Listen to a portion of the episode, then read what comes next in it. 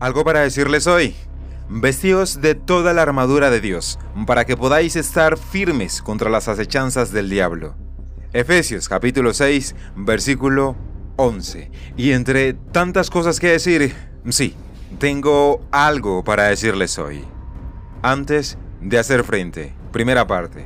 Mis amados oyentes, Dios me les bendiga grandemente y como siempre, bienvenidos a un nuevo capítulo de algo para decirles hoy. Soy B. Jones y seguimos hablando de nuestro tema del mes, mis amados, desafíos. Y hoy vamos a tocar la primera parte de nuestro capítulo antes de hacer frente. Y aquí voy con esto, mis amados. Resulta que cuando se va a la batalla, que cuando se va al combate, siempre hay una preparación antes, una preparación previa para ese enfrentamiento, o bueno, o es el deber ser. Y hoy, mis amados, quiero hablarles de esa preparación, porque debemos estar vestidos de cierta manera para poder hacer frente a esos desafíos. ¿Y cuál es la manera correcta para vestirse? Usted me dirá. Atento a mí, mis amados oyentes, porque en el libro de Efesios, para ser más preciso, en el capítulo 6, que es el último capítulo de hecho de esta carta de Pablo escrita a los Efesios, en los versículos 10 hasta el versículo 18, Pablo los anima a permanecer firmes en el Señor. Él sabía que como cristianos, mis amados, nos enfrentamos a una guerra espiritual intensa y debemos estar preparados, mis amados. Debemos estar preparados. Pablo habla sobre la armadura de Dios, las herramientas que Dios da a sus hijos para que podamos vencer los ataques del diablo. Al vestirnos y usar la armadura de forma efectiva, podremos hacer frente a todas las trampas del maligno y salir victoriosos, mis amados oyentes. Y para ir entrando en materia, les voy a leer exactamente lo que dice Efesios capítulo 6, desde el versículo 10 al 18. Dice, por último, fortalezcanse con el gran poder del Señor. Pónganse toda la armadura de Dios para que puedan hacer frente a las artimañas del diablo porque nuestra lucha no es contra seres humanos, sino contra poderes, contra autoridades, contra potestades que dominan este mundo de tinieblas, contra fuerzas espirituales malignas en las regiones celestiales. Por lo tanto, pónganse toda la armadura de Dios para que cuando llegue el día malo puedan resistir hasta el fin con firmeza manténganse firmes, ceñidos con el cinturón de la verdad, protegidos por la coraza de justicia y calzados con la disposición de proclamar el Evangelio de la paz. Además de esto, tomen el escudo de la fe, con el cual pueden apagar todas las flechas encendidas del maligno. Tomen el casco de la salvación y la espada del Espíritu, que es la palabra de Dios. Oren en el Espíritu en todo momento peticiones y ruegos, manténganse alerta y perseveren en oración por todos los santos. Mis amados oyentes, fortalezcanse con el gran poder del Señor, pónganse toda la armadura de Dios para que puedan hacer frente a las artimañas del diablo. En nuestra primera parte, antes de hacer frente, mis amados, vamos a ponernos la armadura de Dios. Lo primero es fortalecernos en el Señor. De Él viene nuestra fuerza. Esta llega cuando reconocemos que dependemos de Dios, mis amados. Le buscamos en oración, leemos su palabra y escuchamos su voz. Luego debemos vestirnos, tomar la armadura y ponérnosla. Esto requiere iniciativa, mis amados, una acción de nuestra parte y una decisión. No me enfrento con mis propias fuerzas, sino que uso las armas que Dios me da. Es un acto de humildad y de confianza total en el poder de Dios y en su sabiduría. Jesús ya venció al diablo en la cruz. La batalla final está ganada. Sin embargo, nos enfrentamos a batallas espirituales cada día y debemos hacerlo con las armas que Dios nos da. No con nuestro intelecto, tampoco es con nuestras fuerzas físicas.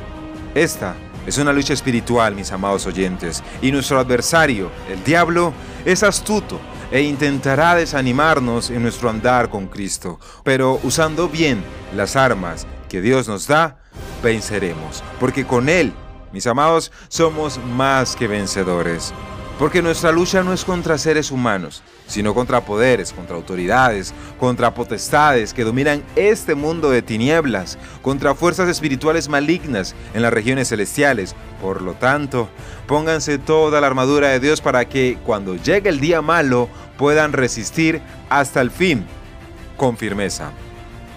La realidad es que estamos en una lucha espiritual constante, mis amados. Eso es día tras día. Nos guste o no. Practiquen el dominio propio, dice Pedro, y manténganse alerta. Su enemigo el diablo ronda como león rugiente buscando a quien devorar.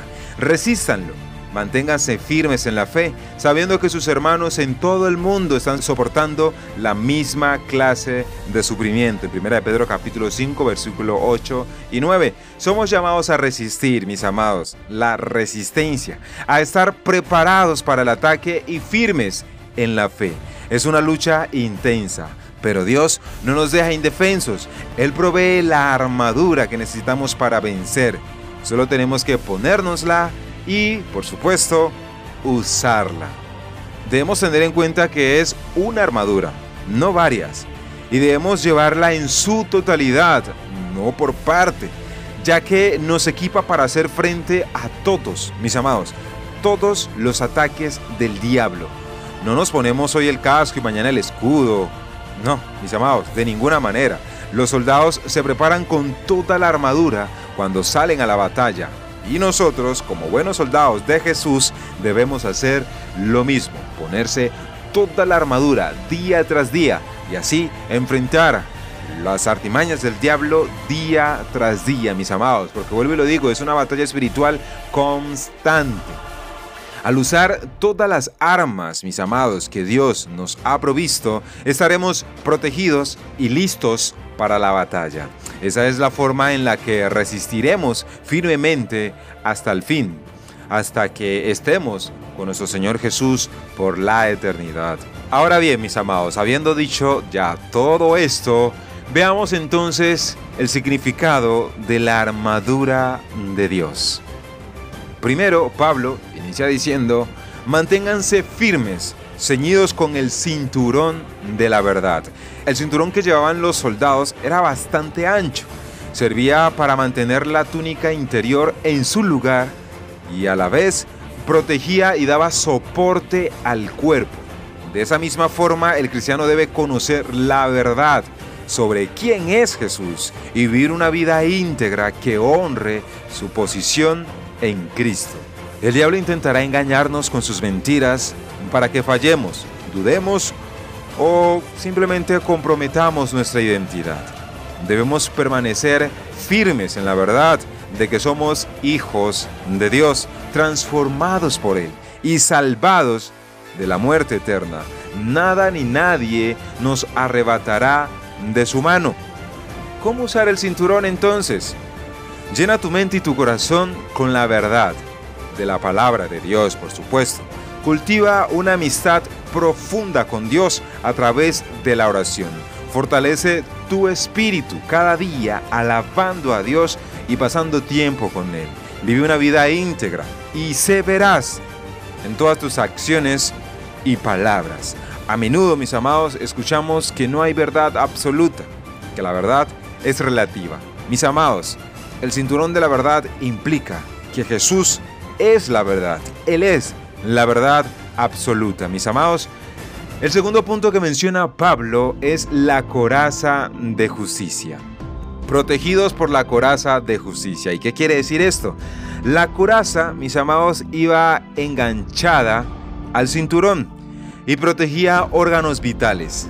Una herida en el pecho puede ser mortal y por eso el soldado debe cubrirlo bien, protegerse bien su parte pectoral, toda su parte delantera. Asimismo, debemos vestirnos con la justicia de Dios que tenemos a través de Jesús. Somos justificados por nuestra fe en Cristo, dice Romanos capítulo 5.